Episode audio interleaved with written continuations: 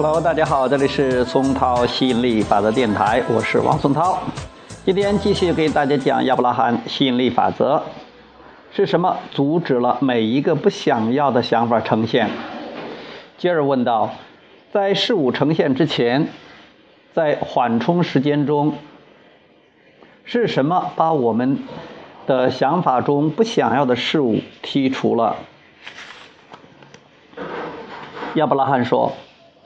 在多数情况下，它并没有被剔除出来。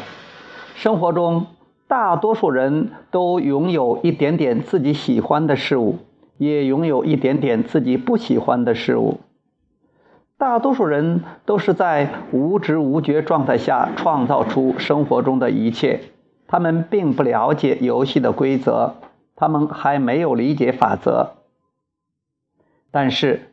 有人开始理解这些永恒的万能法则，无处不在的法则。